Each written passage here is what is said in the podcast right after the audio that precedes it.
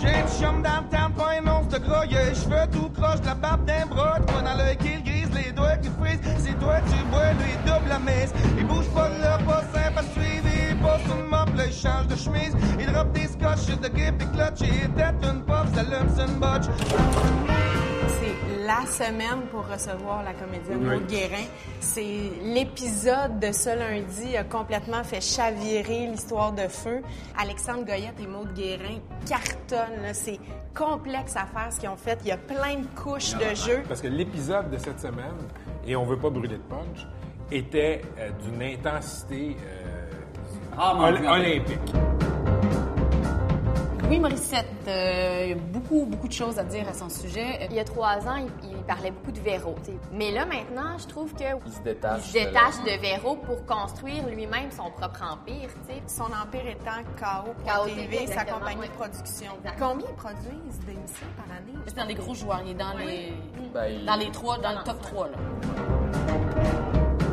Geneviève Peterson, c'est une fille, euh, je l'ai découvert avec euh, la déesse des mouches à feu cette semaine, parmi l'orage puis l'ouragan d'opinions puis de- d'expressions sur ce qui s'est passé avec Jerry Sklavounos, mais ce qui s'est passé au sein de l'Université Laval. Puis bon, elle a pris la parole là-dedans, puis elle a pris la parole À la raconter forme... son histoire. Ouais. Ce qu'elle raconte, Ah ouais. c'est elle est euh, campeuse dans un camp de vacances. Mhm. Elle a un kick sur un moniteur qui est plus vieux et qui l'invite à sa chambre. Fait que là, elle, évidemment, elle a des papillons dans l'estomac. Aussitôt que la porte est fermée, il la colle sur le mur puis il commence à tripoter.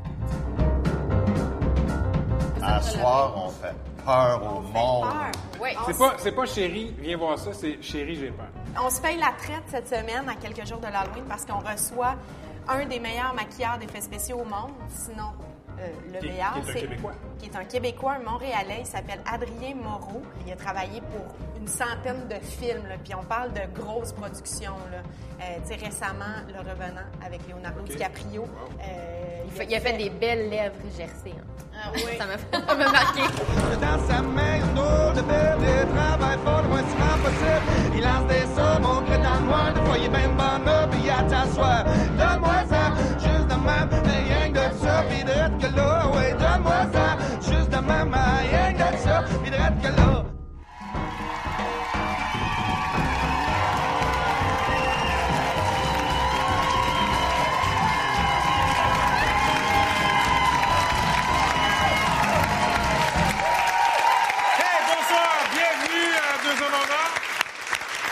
Bien, dans les nouvelles importantes, Gabriel Nadeau-Dubois a finalement été acquitté par la Cour suprême du Canada. Oui, Oui. oui, oui.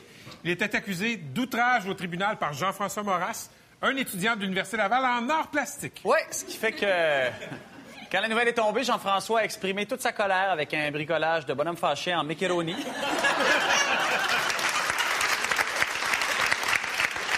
Je sais pas si Fâché, vous avez, fâché. Ben, je sais pas si vous avez remarqué, hein. C'est l'automne qui est vraiment arrivé Oui. cette semaine, oui, oui.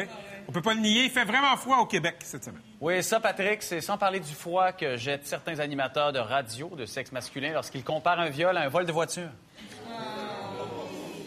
Je parlais juste de météo, moi, là. On est à Télé-Québec, on peut faire un peu d'humour social. Bon, Voilà. parlant de social, gros spécial dans notre numéro d'ouverture cette semaine, il n'y a aucune joke sur Donald Trump? Non, non, hey, parce que, on va se le dire, c'est devenu excessivement difficile de surpasser Donald Trump en termes de niaiserie. On va se le dire. Et à un moment donné. Hey! On connaît notre limite en humour, n'est-ce pas, Pat? Parle pour toi. Euh, on passe maintenant au salaire minimum. Ah, hey, hein? wow, pas nous autres, toujours? Mais non, pas nous autres. Non. non, nous, on offre un service essentiel qui n'a pas de prix. hein? Non, mais plus sérieusement, une étude vient de contredire la croyance selon laquelle un salaire minimum à 15 l'heure pousserait les jeunes au décrochage. Oui, et là, le ministre de l'Éducation était très content parce que c'est sa mission à lui de pousser les jeunes au décrochage. Oh! Ah, Ah, hey. il y a des militants libéraux dans la salle. Euh, un an, un an après qu'on ait euh, collectivement investi un milliard de dollars dans Bombardier, la compagnie annonce des coupures de 7500 emplois. Oui. Ah, ouais, oui, non, mais il y a quand même du bon, hein, quand même, parce que oui, non, ces travailleurs-là vont réussir à se replacer, c'est Oui, parce que, comme on dit dans le milieu de l'aéronautique, quand il y a un dicton, 7500 emplois de perdus, 10 de retrouvés. 10. Bon, parlons finances maintenant. Le gouvernement québécois qui affiche un surplus budgétaire de 2 milliards de dollars. Oui, bravo. Et grâce à ça, on va pouvoir sauver Bombardier deux autres fois.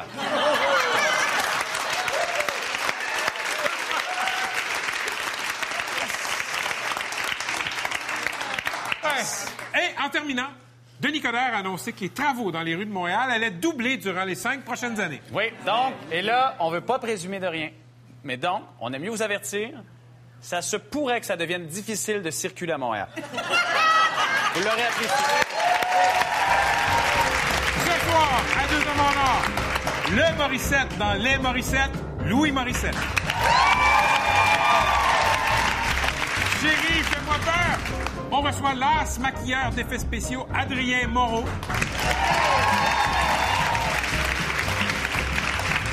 La romancière Geneviève Peterson nous parle de la délicate question des agressions sexuelles. Et on brûle encore plus d'amour pour elle depuis qu'elle joue dans Feu. Maud Guérin, entrez à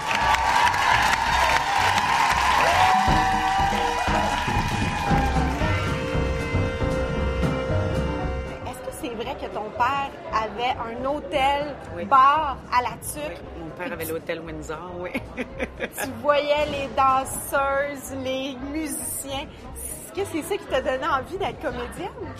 Oui, ben j'ai vu bien des personnages à l'hôtel de mon père parce que, écoute, j'arrivais là en pyjama, puis j'ai été élevée un peu euh, à l'hôtel. Fait que cet univers-là, je connais ça. Moi, j'ai j'ai passé mon enfance à observer des gens de, de- dans tous les milieux, en fait. Mais j'aimais ça parce que ça me donnait. Je pense que plus tard, ça m'a donné des exemples, puis ça m'a aidé à, rentrer dans un personnage. Dans, dans- dans- le panthéon des grandes comédiennes québécoises, il me semble que je la connais moins. Peut-être parce qu'elle est plus au théâtre, c'est seulement parce ouais. qu'il y a des premiers grands rôles, elle n'en a pas vraiment eu à la télé, même si on l'a vu souvent à la Oui, oui, télé. oui, oui. Elle n'utilise pas les médias sociaux, elle n'a pas de page Facebook, elle n'est pas sur Twitter. Fait je pense qu'il y a ça aussi qui n'est pas étranger au fait qu'elle est moins dans le trafic Elle médiatique. est très discrète. tu sais. Elle accorde pas non plus énormément d'entrevues. Pourquoi elle vient en or? Elle s'arrête pour parler de feu parce qu'elle veut en parler? Ou elle s'arrête parce qu'elle est obligée? Ou elle s'arrête parce qu'elle a envie de nous voir?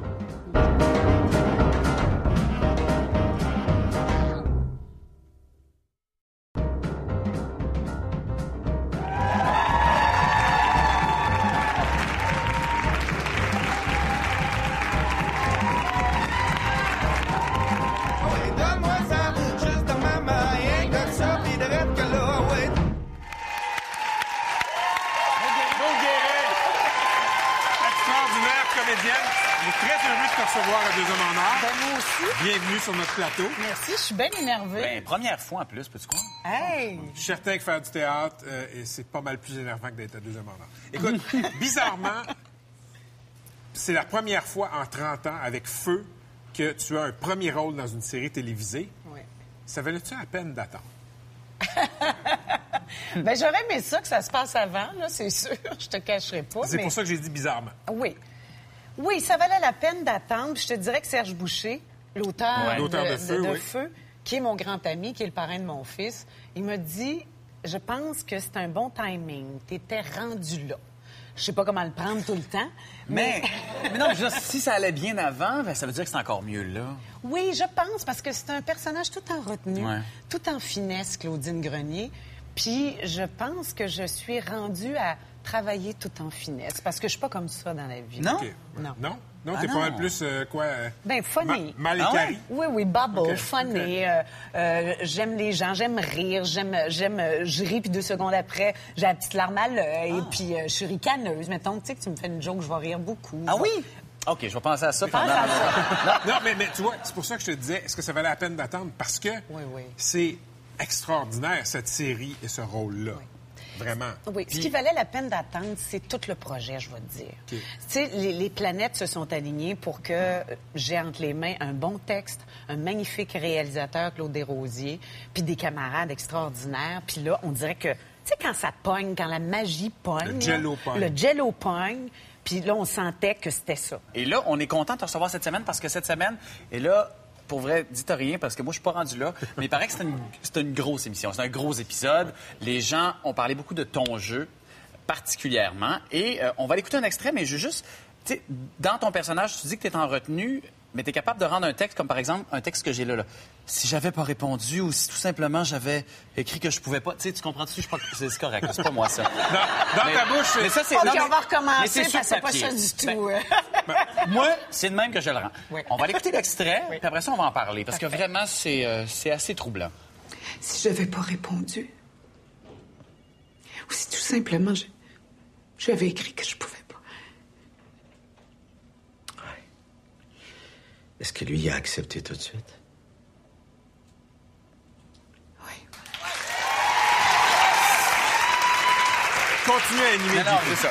Mais pour vrai. Regarde, je veux pas vendre de punch. Non, s'il te plaît. Mais j'ai regardé cet épisode-là et j'ai été dépeigné. C'est d'une intensité hallucinante. Cette scène-là est pas la seule qui est d'une intensité renversante. Ma question, c'est quand, quand tu joues quelque chose comme ça, comment tu l'approches et comment tu le vis?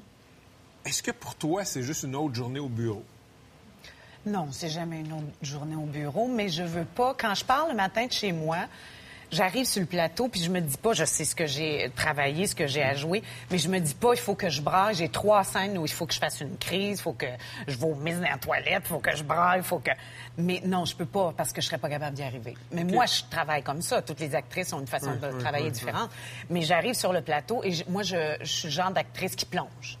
Je fais, quoi, OK. plonger? Ben, plonger, c'est ne pas se préparer, être au neutre. On appelle ça être au neutre. C'est, c'est dire, regarde, je suis pas préparée. Puis là, on se dit, on commence, je suis préparée, j'ai mon texte, puis tout. Mais il faut pas que je pense, je vais, je vais brailler, il faut que je braille. À quoi je vais penser, je vais brailler. Mon Dieu, je suis pas capable de brailler, que je vais faire parce que je serais pas capable. Tu surintellectualises pas ça.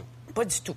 Je veux dire, quand, quand tu sors d'une scène comme ça, je veux dire, tu, vas pas prendre un petit café avec deux sucres. Je veux dire, tu sais, comme tu, tu t'as- t'as transportes cette scène-là, t'as pas le choix, tu sais. Non, moi, écoute, je vais t'avouer que je décroche assez rapidement. Oui. Attends. Oui. Après ça, là, quand il dit couper, c'est comme. Oui, OK, j'ai- hey, c'était bon? Ben, j'ai besoin de faire ça. Je- Tu peux pas traîner ça chez vous. Écoute, je Non, mais nous, on connaît pas enfermée, ça, là. Non, tu peux pas traîner ça chez vous. C'est trop... euh, Puis moi, je- j'ai fait souvent, dans les années de ma carrière, j'ai fait souvent et de la télé le jour et du théâtre le soir. OK. Fait qu'il fallait Donc, deux vraiment... registres deux complètement registres différents. complètement différents, deux histoires, sûr deux que équipes. Tu joues pas un fait d'eau le soir avec ça, tu sais. Ou, ou faut être capable de faire la coupure. Faut être capable de faire la coupure. T'étais déjà pas mal connu, mais là, avec cette série-là, ça doit être un petit peu plus occupé à l'épicerie le soir. J'ai le feeling que c'est plus occupé à l'épicerie le soir. Un petit peu, un petit peu. Euh, Il y a un monsieur aujourd'hui qui m'a dit Et vous vous m'en faites vivre des choses. Je sais pas, je sais pas, je sais pas. Mais en tout cas, vous y en faites vivre des choses. Non, il m'a dit bravo. Il Ouais. dit bravo. Il dit c'est formidable. Maud, un, un des grands amours dans ta vie, c'est le théâtre. Oui. Euh, à l'Espace Go, en janvier, tu vas jouer dans une pièce qui s'appelle Le Manifeste de la jeune fille. Oui. Euh, ça explore la culture du vide dans notre société. Oui. Puis dans notre société de, de consommation, de représentation. euh, À part Deux hommes en or, là, c'est quoi la meilleure illustration pour toi de la culture du vide dans notre société? 50% de deux hommes en or. Mettons, là, tu sais. Ben, je- hey, pourquoi Prends- tu veux que je rêve? On va prendre une petite gorgée de vin. Ouais, ouais. Qu'est-ce qui, qu'est-ce incarne ça, le vide, dans notre société? Ben, la surconsommation, ça n'est une culture du vide, de toujours vouloir atteindre le bonheur, mais euh, dans le matériel, dans ce qui n'est pas euh, Acheter plus intérieur. d'objets. Acheter plus d'objets. Moi, quand je rentre chez Costco, Oh. écoute, je viens d'avoir ma carte Costco, puis j'étais jamais allée chez C'est Costco. c'est fascinant, hein? Écoute, c'est un endroit qui me, qui me déprime un petit peu. Ben, c'est sûr qu'il y a de l'angoisse un peu quand tu rentres chez Costco. Oui. Mais au prix tu fais ton essuie-tout, ça va à peine. non, mais ben, ça parle beaucoup de ça, la Ouais. pièce aussi. C'est drôle parce que justement, le, le manifeste de, de la jeune fille, le titre de la pièce, euh, parle justement de la jeune fille qui évolue. Oui. Aujourd'hui, en 2016, toi, est-ce que tu aurais aimé ça, être une adolescente dans ces années-là de vide, hein, puis d'apparat, puis de, de J'aurais médias eu de la sociaux? misère. ouais? J'aurais eu de la misère parce que tu vois, moi, j'ai pas de tablette, je suis pas sur les réseaux sociaux. Et mon fils, qui, euh, bon, ils ont tous leur, leur cellulaire euh, Ouais. greffé dans la main, là. Ouais, je trouve ça bien dur. Euh, Maude, tu as toujours joué le drame, souvent en tout cas joué le drame. Ouais. En fait, tu as joué dans une comédie, c'était Les Beaux Malaises, mais tu jouais aussi du drame dans Oh, Les Beaux Malaises. C'était une tellement grande, grande scène quand C'était même. tellement bon, Non, c'était hyper touchant. Puis je me demande, est-ce que est-ce que tu es capable d'être drôle? Visiblement, je pense qu'on sent ça. Il me semble que serait bonne une comédie. Ben là, j'ai fait, euh, écoute, un personnage vraiment fou dans Web Thérapie. Oui. Puis j'ai eu bien du fun à faire ça. Ah ouais. C'est un genre de. Un petit, un il y a une petite source de Denise Filière trop là-dedans. Ah, ben ça, ça. Mais, euh, ça, mais hein? sauf qu'elle est alcoolique, là. Mon personnage, Denise l'est pas, là. une mais couche de mais j'avais du fun à le faire. C'est une couche de plus. ben des strates. Ouais, J'aime ça quand il y a bien multicouches, tu sais. Mais j'avais bien du fun à faire ça. Non, non, moi, je suis une comique. Ma famille, chez moi, ils sont bien découragés que je fasse juste du drame. Ah, ils sont déçus. hein? Ah, ils sont très Ben déçus. non, je comprends. Oui, il y a peut-être un Parce gaspillage, dit- là. Un petit gaspillage, oui. Merci beaucoup d'être venu nous voir. On te voit euh, dans le manifeste de la jeune fille à l'espace Go en janvier et on continue de te suivre dans, dans la série euh, Feu à Radio-Canada, qui est très, très bonne. Merci.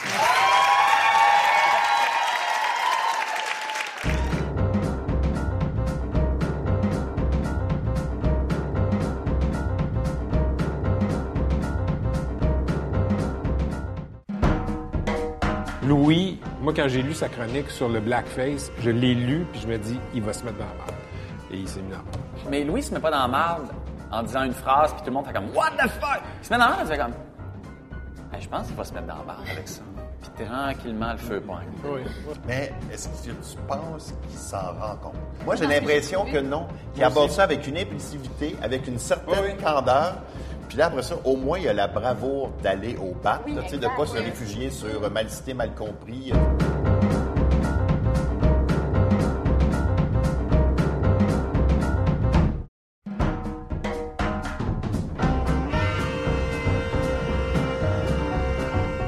Ben, on a eu une petite, pen- une petite réflexion.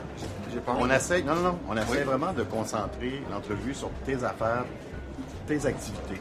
Mais à chaque fois que, chaque fois que Véro est mentionné, à partir de maintenant, il y a un 20$ piastres qui est donné à la fondation. C'est vrai? Ça, tu fais l'entrevue avec Ah, Patrick. j'aime ça. Tu fais l'entrevue avec Patrick. Non, mais c'est parce que moi, j'aurais l'intention que Patrick s'implique, que ce soit lui qui verse un peu d'argent de sa poche. Il y a un petit problème avec ce deal-là, je viens de le réaliser. C'est quoi? Lui, s'il dit Véro 100 fois dans l'entrevue juste pour le fun, ça sert sa fondation.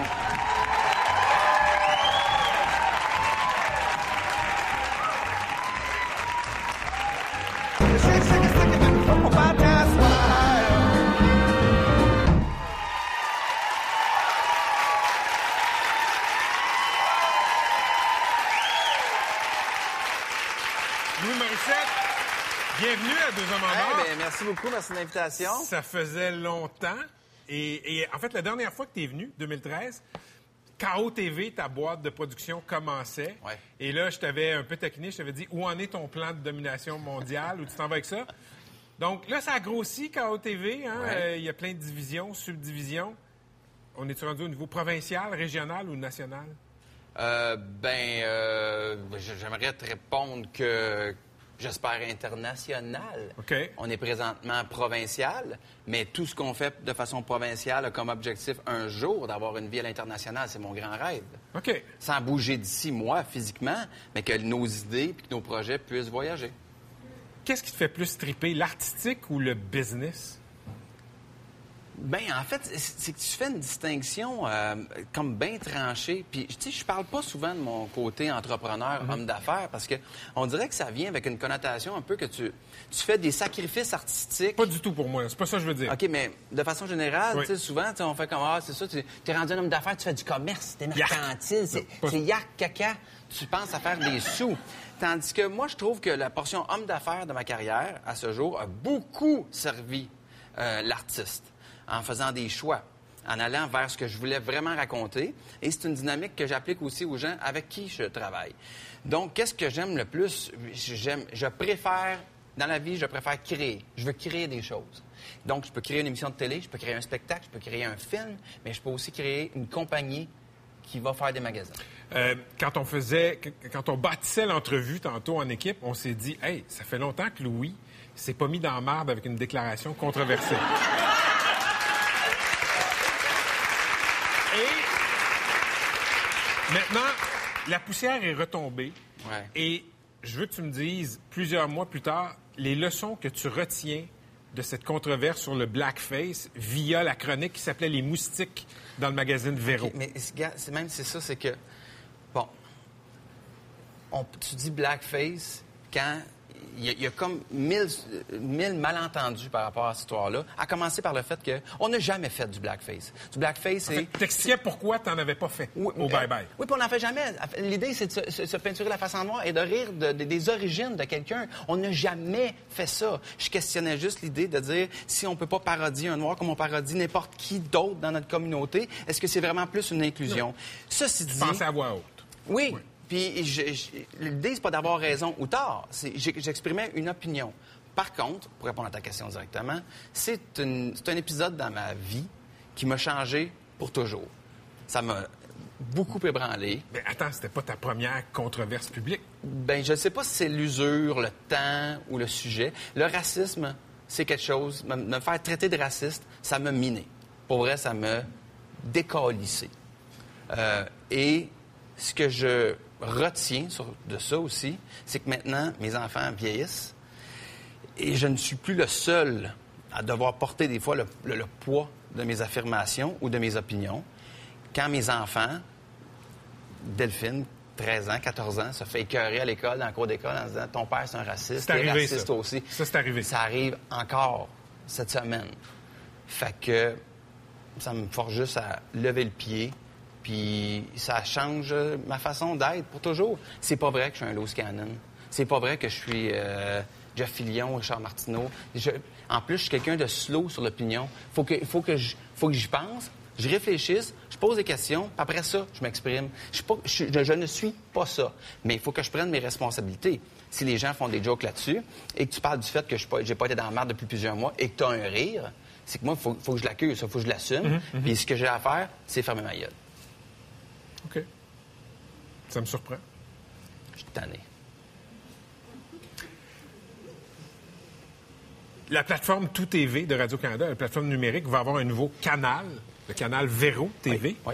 Il y a présentement neuf projets, neuf émissions qui sont annoncées. Il y en a sept sur neuf qui sont produites par KO TV. Sept pro- neuf productions originales. Il y a d'autres productions dans Oui, la oui, programmation de Radio-Canada qui sont dans l'enveloppe de Radio-Canada. Mais dans les productions originales créées pour ça, pour, pour Véro.tv, il y en a 7 sur 9 qui sont de KO TV. T'es-tu trouvé une vache à lait avec l'argent des taxes? OK. Il y a deux, il y a une très bonne question, je suis content que tu me la poses. Il y a deux, trois réponses à ça. La première, c'est que tout ça s'est fait dans la plus haute confidentialité avant d'arriver à l'annonce de la programmation qui va sortir en février. Donc, évidemment, je ne pourrais pas faire le tour des producteurs en ville pour leur dire, hey, dis-le pas, mais il y a... ça, serait, Ça tu serait su. Tu l'aurais su dans la même journée. Deuxième chose, c'est que ce sont de très petites licences. Donc, peu Donc, de importe- petits budgets. de petits budgets. Donc, euh, peu importe le producteur, tu peux pas lui donner juste un show. Parce que ça n'a pas de sens. Il va manger ses bas. Fait faut que tu en aies trois, quatre pour avoir une, comme une économie d'échelle et de volume pour te permettre de tout faire. D'employer tes équipes qui vont travailler au quotidien sur plus qu'un show. C'est la deuxième chose. Et la troisième, c'est que on s'en va vers une programmation pour une deuxième année déjà de Véro Télé. Et j'invite les producteurs qui nous regardent à m'envoyer des projets, mais des bons projets. En- Envoyez-moi pas votre scrap qui n'a pas passé à Canal Vie, puis à moi et compagnie, puis les autres autres places. Là. Parce que c'est ça qu'on reçoit. OK. Ils se disent, ça n'a pas passé pour la télé, on va aller sur Internet. Ça n'a pas passé ailleurs, fait qu'on va aller voir euh, Véro.tv des fois que tu veux dire. Non, non. Dans ta dernière chronique du magazine Véro, tu racontes que ton opinion sur l'égalité homme-femme au Québec a changé. Et ce que tu dis, c'est je fais mon mea culpa, j'avais tort. Oui, les inégalités hommes-femmes existent toujours. Elles sont juste plus sournoises, plus insidieuses, voire hypocrites. Comment t'expliquerais aujourd'hui à un gars qui pense qu'au Québec, on a l'égalité homme-femme? Comment tu lui expliquerais qui est dans le champ mais qui ne le sait pas? Ah, par des exemples, je pense que c'est une série de doubles standards. Et euh, pour moi, ce, déclic-là s'est fait un petit peu à, travers la famille. Euh, je, je l'avoue, des fois, on, va avoir en couple, le gars va travailler, va travailler, il va arriver en retard pour le souper, euh, il sera pas là pour le bain. Il, va filer mal un peu, mais un peu. La mère manque le souper, euh, elle n'est pas là pour le bain, elle n'est pas allée le chercher à la garderie, elle a attendu une demi-heure à la garderie. Elle file mal, comme, elle file comme la pire mère. Mais pourquoi? Parce qu'on leur a rentré un peu dans la tête que c'est un peu leur affaire à eux. Ils sont, elles sont un peu le- l'espèce de filet de sécurité et de sûreté de, de la famille. Puis ça, je pense que c'est un petit peu c'est un petit peu crasse. Puis, puis, tu sais, puis ce qu'on vit présentement socialement, c'est le fun qu'on débatte de ça. Puis, tu sais, moi, je veux pas rentrer dans- concrètement dans le débat qui a raison, qui a tort, mais si on vit tout ça, euh, c'est qu'il y a eu des injustices. Il y a eu trop d'injustices dans le passé, puis que là, il y a un trop plein, puis euh, il fa- faut le dire, puis il faut les écouter. La Fondation Véro et Louis. Yes. Je te dis, j'ai trouvé le geste beau parce que ça vise à aider les familles qui ont des enfants autistes adultes, donc qui sont plus euh, soutenus par le système. Pourquoi cette cause-là? Parce que là où je te dis que je trouve ça beau, c'est pas une cause qui touche directement. T'as pas d'enfants, t'as pas de parents autistes. Pourquoi? Bien, euh, parce que c'est juste parce que à la base, là, avec Véro, on se disait, ok, notre notoriété est quand même forte. Il faut s'en servir pour aider des gens qui présentement qui sont comme dans un- une espèce de trou dans un vide. Et euh, Véro a lu le livre de, de Guylaine Gay. Oui, qui a, des- qui a deux enfants Il y a autistes. deux enfants autistes Oui. et qui écrivait que son- euh, elle écrivait ce livre en se disant que c'était comme une bouteille à la mer et qu'un jour quelqu'un allait entendre son, son- son- son- sa détresse, Mhm. se disant qu'est-ce qui va arriver de mes enfants passé l'âge de 21 Oui. ans.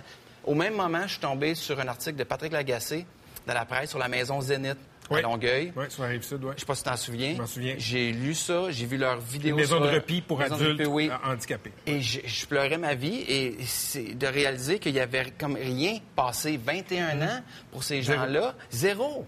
Et bien, donc, Véro et moi, on s'est dit, ben c'est ça. Notre, notre, notre notoriété va servir à ça. Puis, puis mes enfants, qui, qui sont chanceux et qui vivent dans un monde euh, mais idéal, tu sais, je veux qu'ils soient impliqués là-dedans. Puis ils vont faire du bénévolat là. Puis quand on est revenu de la vente de garage, on mangeait notre pizza bien crevée le soir à la maison. Je dis, qu'est-ce que vous comprenez de ça? Puis ma grande fille était comme, je suis capoté. Il y a une madame qui est venue me serrer dans ses bras, elle pleurait, elle me disait merci. Je dis, c'est pas moi, c'est mes parents. Puis elle a dit, non, non, non, c'est vous, c'est vous, toute votre, toute famille. Puis c'est vrai, je dis, Delphine, c'est toute notre famille. Puis ils sont allés faire des cornets à crème glacée, puis tout l'argent allait pour la fondation. Puis là, ils ont capoté. Ils ont fait comme, hey, ça fait du bien de donner aux autres. Mais ça sert rien que ça, ça, à ça, ça va être utile. Pas de bye-bye cette année? Non. Pour la première fois. pour la première fois à 6 ans? Euh, C'est-tu par peur de la controverse ou pour euh, vouloir faire de quoi pendant, tes, pendant ta période des fêtes? Non, non, non. J'ai vraiment, pour vrai, euh, je- je- mes enfants étaient un peu tannés que, que- que je sois de- du 26 décembre au 31 Parce que tu travaillais pendant les fêtes, Ben oui, forcément, ben oui. Comme le lendemain du réveillon jusqu'au 31 dans la nuit. Euh, du 30 au 31 dans la nuit, on- on- j'étais en montage, brûlé, juste fatigué, juste tanné. Puis c'est un show qui, qui est demandant et qui demande aussi une certaine passion. faut que tu sois passionné pour le faire. faut que ça te tente. Tu fais pas ça sur la fesse gauche. Puis, là, on a une super équipe. Le show va être bon. Puis euh, KO TV est impliqué. On est coproducteur. Il y a des gens du bureau qui travaillent. Mais je ne m'implique pas dans les décisions puis dans les jokes. Je ne suis pas, je suis pas au meeting puis je veux pas. Tu vieillis bien, Louis Morissette. Merci, Patrick. Salutations à Véro. Merci d'être venu. Véro, Véro, Véronique.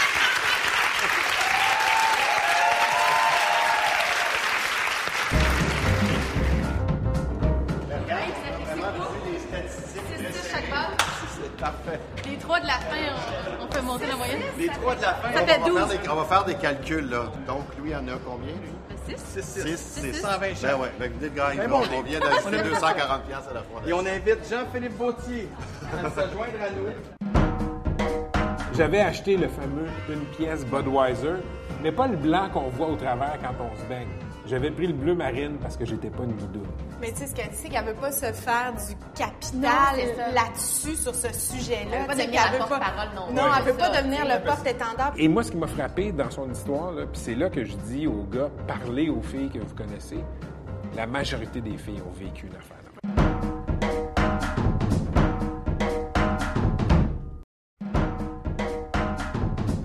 T'es quand même quelqu'un qui a pas de fil, t'es cru, t'écris crûment. Y a-tu des fois où tu regrettes ou. euh,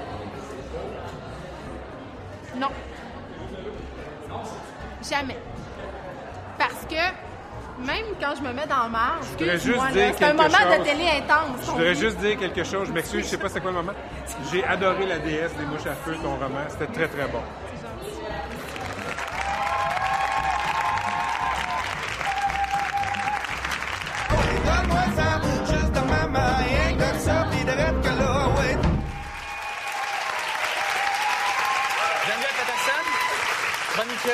Auteur, euh, bienvenue à Deux Hommes en Or. Merci de venir nous voir. Merci. Euh, on te connaît entre autres pour ton roman La déesse des mouches à feu, excellent par ailleurs. Euh, tu écris à chaque semaine une chronique dans le Châtelaine et mardi dernier, tu as, décidé d'ajouter ta voix à celle de plusieurs autres en racontant l'agression sexuelle que tu as subie quand tu avais 12 ans. Ça s'est passé dans un camp de vacances. Euh, pourquoi tu as choisi maintenant de dire ce que tu n'as jamais dit avant? Euh, ben, tu sais, je, je vais- pour vrai, j'étais assise devant mon bureau, puis je savais qu'il fallait que je remette une chronique. Ouais. Puis vraiment, d'une façon poche, c'était juste ça qui sortait. On dirait que dans, dans la conjoncture où on était, tu sais, j'en- j'entendais, je voyais plein de témoignages sur Facebook de filles qui racontaient des agressions qu'elles avaient subies, puis... Puis pas que je me sentais hypocrite de ne pas prendre part à cette discussion-là, pas que je me sentais un devoir, parce que je trouve qu'il faut faire attention avec ça. C'est-à-dire, on n'est pas obligé de sortir publiquement là, pour dire Ouais. qu'on était agressé pour euh, actualiser le truc, mais tu sais, moi, personnellement, je, me suis dit, il me semble que ce que j'ai vécu, c'est pas normal. Puis, tu sais, je sais que j'ai beaucoup de lectrices qui me suivent. Puis, je, trouvais que oui, quelque part, c'était mon devoir de leur dire, moi aussi. Puis, pourquoi tu penses que ta voix pouvait être utile dans ce discours-là? C'est-à-dire que la façon dont tu t'exprimes pouvait être utile dans toute cette discussion-là? Bien, parce qu'on a beaucoup le réflexe de penser que le viol, l'agression sexuelle, se passe dans le fond d'une ruelle avec un étranger qui Ouais. te pogne avec un couteau. Mais on sait que on sait puis on le sait pas en même temps que, que c'est pas vrai, puis que souvent on se fait agresser par un, un parent, un, un- un ami, un prof, un moniteur, un, coach, tu sais. Puis moi, ce que je voulais vraiment parler, c'était souvent, très souvent, a- on a eu du désir pour cette personne-là. Il y a eu une petite game de séduction. Puis ça, on est super mal à l'aise, un, de se l'avouer à soi-même, et deux, de le dire. Puis moi, c'est pour ça que je ne l'ai pas dit à Ouais. mes parents à l'époque, parce que dans ma tête, c'était de ma faute. Tu sais, quand tu, quand tu y repenses, supposons, là, tu poses la question à 10 amis de filles. Mm. Si un jour dans leur vie, ils ont vécu quelconque forme... C'est 10 sur 10. C'est 10 sur 10? Ah, c'est 10 sur 10. Je sais. J'en ai par- On en a parlé. Je- depuis que j'ai publié ce texte-là, Ouais. j'ai plein d'amis de filles qui m'écrivent, puis tout ça. Puis même, c'est un sujet dont on parlait largement avant. Là. Ouais. Je veux dire, le- la culture du viol, c'est bon, c'est très d'actualité, mais ça fait longtemps qu'on qu'on en jase, tout ça, tu sais. Puis c'est 10 sur 10. Là, on parle pas de degré d'agression. Non, non, tout c'est ça. Mais, mais une un forme moment, de violence sexuelle. Honnêtement, j'ai demandé. Pour vrai, je, je vais te dire la question. Je vais, je vais te poser la question. Je peux pas te la poser, pas une fille, mais je te dis la question que j'ai, posée Ouais. à mes amis. J'ai dit Ça t'es-tu déjà arrivé de coucher avec un gars parce que c'était moins compliqué de coucher avec? Puis ils m'ont Que de dire non. Que de dire non. Ouais. Puis ils m'ont tous dit oui. Ça nous est tout arrivé d'avoir accepté de suivre un gars, puis on- toute la soirée te parler avec, puis là, t'es rentré chez eux, puis là, ça te tente plus, puis là, t'es comme. Oh, Ouais. ça va être, tu sais. Ben, tu vois, justement... Ça, c'est épouvantable parce qu'on est élevé. Ça, ça cache. Ça, c'est pour moi, c'est ça, la culture du viol. Pas que tu te fais violer parce que tu, couches avec le gars parce que c'est moins compliqué. C'est vraiment pas ça que je dis. C'est Mais de penser qu'on doit quelque chose. C'est ce qui traîne dans la Oui, tête. de penser que parce que je suis habillée de telle façon, parce Ouais. que j'ai bu des verres avec toi, parce que tu me payais des verres, ben il faut que je couche avec toi, sinon ça fait de moi une agace.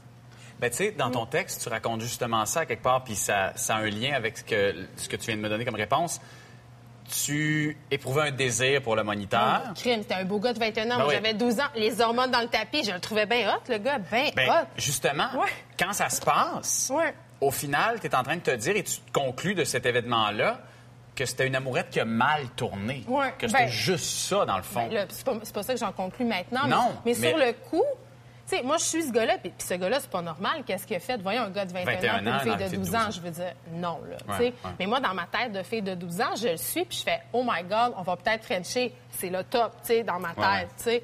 Mais, puis visiblement, c'est pas ça qui se passe, tu sais.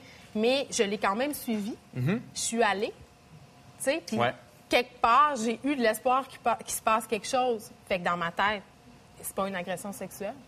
Mais il, est- il est là, dans le fond, le nœud du problème. Ben c'est oui. ce qu'on traîne et ce que les filles traînent dans la société autour Ben, c'est- l'image de la guidoune. C'est l'image de. Je, je sais pas si, tu as remarqué, mais les victimes d'agressions sexuelles, c'est les seules victimes qui doivent se justifier sans arrêt. Toi, si tu te fais voler ton portefeuille, là, Ouais. même si tu le laisses à la table, là, le juge va te dire euh, ben là, vous avez laissé votre portefeuille sur la table, à quoi vous attendiez-vous?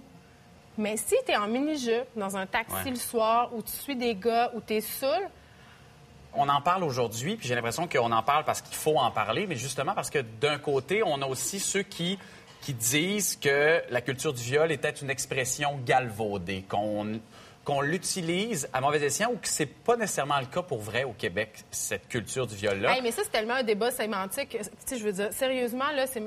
Ils ont pas compris de quoi, ces gens-là? Non, mais c'est un faux débat. Je veux dire, on détourne la question. Qu'on Ouais. appelle ça culture du viol ou whatever, OK? Le, le problème reste le même. Je veux dire, quand tu es une fille, que tu sors dans la rue le soir, Ouais. t'as peur. Tu sais, t'as peur de te faire... Tu sais, toi, ça, quand tu sors dans la rue le soir puis tu es au dépanneur, t'as-tu peur que quelqu'un te saute dessus? Non. Ben moi, oui. Ouais. Moi, depuis que je suis petite. Puis depuis que je suis petite, que ma mère, puis là, c'est pas ma mère m'a très bien élevée, là, c'est pas contre ma mère, mais Ouais, dans le sens, me dit, faut pas s'habiller comme ça, quelle image tu vas envoyer, faut pas que tu sois. Tu sais? Mais ça, ces c'est- gens-là- C'est ça depuis qu'on est petite, là. On- on- on- on- C'est comme s'il fallait cacher quelque chose, puis les gars, ils peuvent pas se contrôler. On parle beaucoup de changement depuis une couple de jours. Mm. Ça va à gauche et à droite. là. Il y a un plan d'action pour, euh, en matière d'agression sexuelle qui est en train de se monter. Il y a des ressources financières pour les victimes, le retour dans les écoles des cours euh, Ah, ben ça, d'éducation sexuelle. Mais il passe par où le changement? Hey, sérieux, là, moi, j'ai deux filles, OK? Ouais. Puis je, me demande qu'est-ce que je vais leur dire, comment je vais les élever pour pas tomber là-dedans? Tu sais, quand ma fille de 9 ans, 10 ans, on est dans une chaîne, puis elle me dit, je voudrais une jupe qui m'arrive là, tu sais, je veux pas lui dire, ben non, si tu portes une jupe Ouais. de même, tu sais, tu vas être, tu sais, tu- quelle image tu vas envoyer? Fait que je sais, on dirait que je, je sais, là, on a tout dit ça, on sait qu'il y a un problème, mais qu'est-ce qu'il faut faire? Ça, c'est clair qu'il faut ramener les cours d'éducation sexuelle dans les écoles, mais encore, faut-il bien les ramener, là, parce que Ouais. si c'est un prof gêné d'en parler, c'est un, large débat, là, mais il y a toute le- la porno, la démocratisation de la pornographie, Ouais. le fait qu'on peut accéder à de la porno, c'est pas vrai que ça teinte pas notre vision du monde, la- notre vision de la sexualité, c'est que nos enfants grandissent avec ça, puis qu'il n'y ait personne Ouais. autour pour relativiser les affaires. En tout cas, moi, euh, Ben- mais, mais j'en ai pas de solution pour vrai. Je- je- J'essaie juste de pas tomber dans, dans, dans justement la même affaire que moi, c'est de dire à mes filles, ne vous habillez pas comme ça parce que vous allez projeter une image de fille facile. Mais j'essaie d'axer sur le confort, de leur demander pourquoi elles veulent s'habiller comme ça.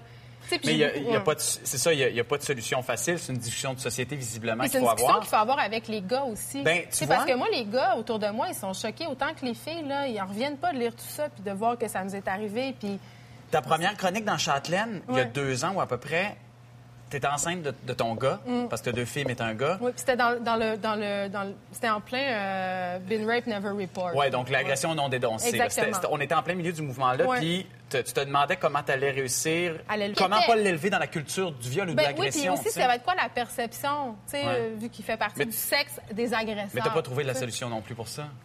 Ben, comment- c'est pas une solution, tu sais. Je pense que ça, ça commence par la maison, c'est-à-dire la Ouais. façon dont son père me traite probablement sera tributaire quelque part de la façon dont il va Ouais. traiter les femmes plus tard. Mais, mais tu sais, je, je pense pas que c'est en élevant nos enfants dans la dichotomie de la vierge et de la putain, en disant à nos filles de pas s'habiller. Tu sais, les règlements dans les écoles primaires, c'est assez parlant, là. On dit aux petites filles de pas porter de bretelles spaghetti parce que ça Ouais. excite les petits gars. Je veux dire, vraiment, en 2016, on est encore là cache-toi, parce que les petits gars, ils peuvent pas se contrôler. Moi, je trouve ça insultant pour les gars. Je veux dire, Qu'on soit pas capable. t'es t'es capable de te contrôler, Ouais. voyons donc. Tu sais, c'est- Ouais. c'est- qu'est-ce qu'on dit des gars? Vous êtes tous des C'est qu'on permet ça, en fait. ouais. C'est qu'on permet ça, quelque part, en disant ça, Ben, que je c'est trouve- l'état des choses que C'est naturelles. insultant pour les deux sexes. Tu sais, on... Non. Fait que j'en- j'en ai pas de solution. là. Mais je trouve qu'en ce moment, le- il y a- il y a- en tout cas, je sens qu'il y a un ras-le-bas. Je trouve ça important que, que les filles se, lèvent puis en parlent. Mais je trouve important aussi que les gars en parlent aussi puis de, de- de nous parler de ce que ça vous fait aussi d'entendre ça. Ben, Geneviève, un, merci d'être venue. Et deux, on va continuer à trouver des solutions ensemble en te lisant sur Châtelaine. Merci énormément d'être venu nous voir. Merci. beaucoup.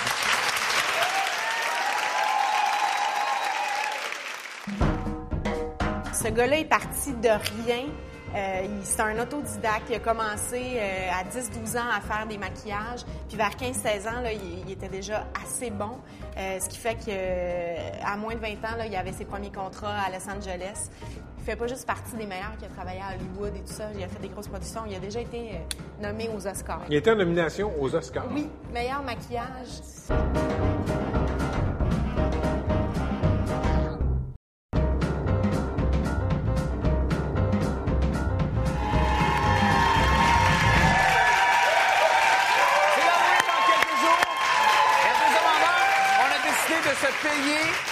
un des meilleurs maquilleurs d'effets spéciaux au monde. Adrien Moreau, merci d'être avec nous. Euh, Adrien? Qu'est-ce que ça fait un maquilleur d'effets spéciaux au cinéma? Je dis ça, mais en même temps, j'ai un indice, là. ça fait un peu de tout. En fait, on fait... Euh, on peut faire des trucs euh, complètement disparates. Donc, ça peut être du maquillage avec des prothèses, comme un personnage comme ça. Ça peut être des fois des têtes de dummies qui se font couper en deux avec des machettes comme ça. Ben oui, au besoin. Ou ça peut être euh, même des espèces de gros orques qui peuvent être faits pour des costumes euh, ou des trucs plus subtils comme des vieillissements. Fait- fait que tu, tu peux tout inventer, en fait. Je- je- Tu peux inventer des créatures, tu peux vieillir des, des comédiens, tu peux aussi faire des doublures pour euh, des acteurs. Ouais. Ça fait que c'est assez ouvert, là, ta job. C'est assez ouvert, puis c'est ça qui est excitant en même Ouais. temps, parce qu'à toutes les fois, on nous arrive avec des nouveaux défis qu'on n'a jamais faits, puis ils nous arrive avec ça, puis là, tu te creuses la tête un peu sur comment est-ce que tu vas réussir à faire ça.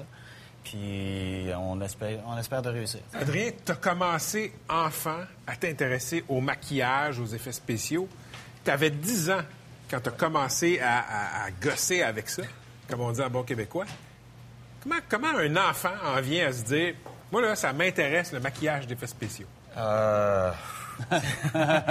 ben, je pense, je pense qu'il y avait une espèce de, tu sais, en anglais, c'est le perfect storm. À la fin des années 70. Les circonstances parfaites. C'est ça, exactement. Tu avais comme la, la- la planète des singes qui avait gagné un Oscar pour le, ma- pour le, le premier Oui. Oscar pour le maquillage les- quelques Ouais. années auparavant. Tu avais la guerre des étoiles qui venait de sortir. Euh, tu avais toutes les, euh, une espèce de culture de films d'horreur avec, avec, les, avec les magazines creepy, euh, eerie. Puis tu as tous les, les films d'horreur du début des années 80 comme les Halloween, Vendredi 13, Oui. tout ça qui s'est arrivé à ce moment-là. Puis pour quelqu'un T'as grandi là-dedans, J'ai grandi là-dedans. Puis pour quelqu'un qui était qui tripait là-dessus, puis qui avait un côté artistique, c'est sûr que ça ça rencontrait plusieurs trucs. Donc ça- tu pouvais faire du dessin, tu pouvais faire de la sculpture, tu pouvais faire tout ça. C'était ça se monopolisait. tu sais, Tout se rencontrait dans un seul médium. Puis c'est ça qui était intéressant avec ça. Puis il y a 10 ans, tu savais que tu voulais faire ça dans ta vie. C'était c'était soit ça, soit être une rockstar ou un dessinateur de bande dessinée. Écoute, euh, c'est quand même fabuleux parce que on se demande comment on fait pour passer de, bon, de petit cul de 10 ans à Montréal qui rêve à ça à responsable des effets spéciaux d'un film avec Leonardo DiCaprio. Puis là, je pense évidemment au Revenant et des trucs comme ça. Je c'est quoi le chemin? Ça marche beaucoup par connexion. hein. Ouais. Puis, puis si tu fais du travail qui impressionne les gens, comme les, mes premiers contrats professionnels, ça a été vers l'âge de 17 ans. Ouais. Où est-ce que, où est-ce que, tu sais, il y a des gens, ah, je connais quelqu'un, je connais un petit cul qui fait des affaires bizarres dans son sous-sol, euh, vous pouvez lui donner un coup de téléphone. Puis j'ai eu mes premiers contrats de cette façon-là.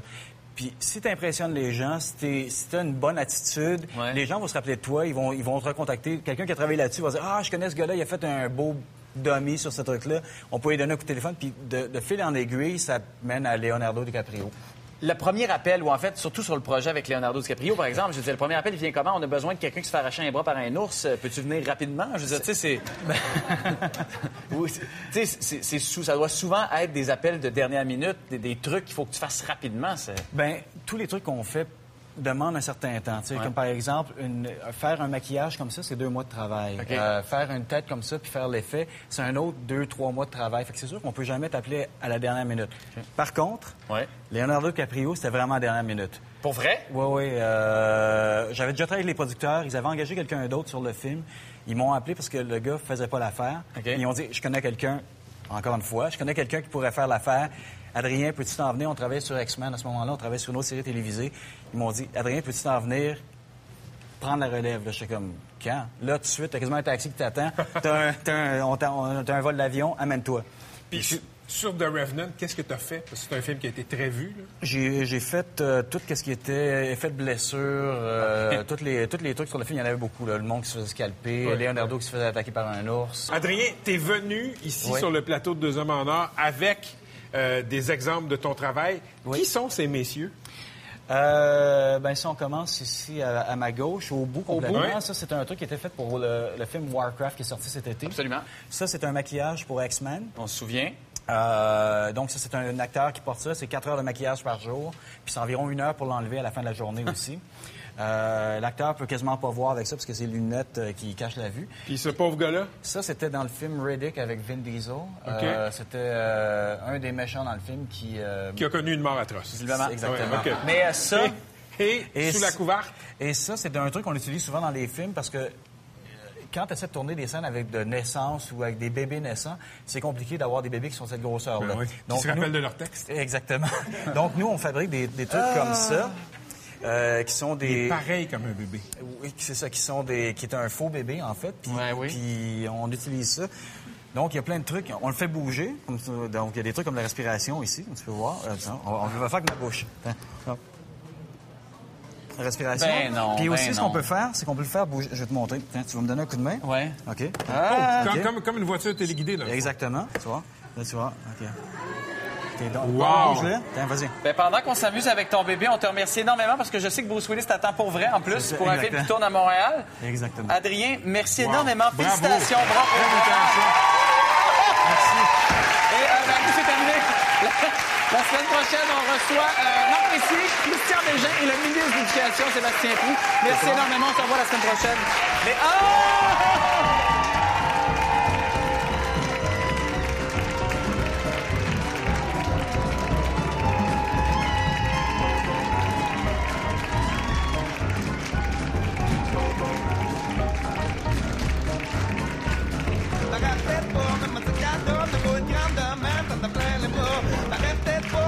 have done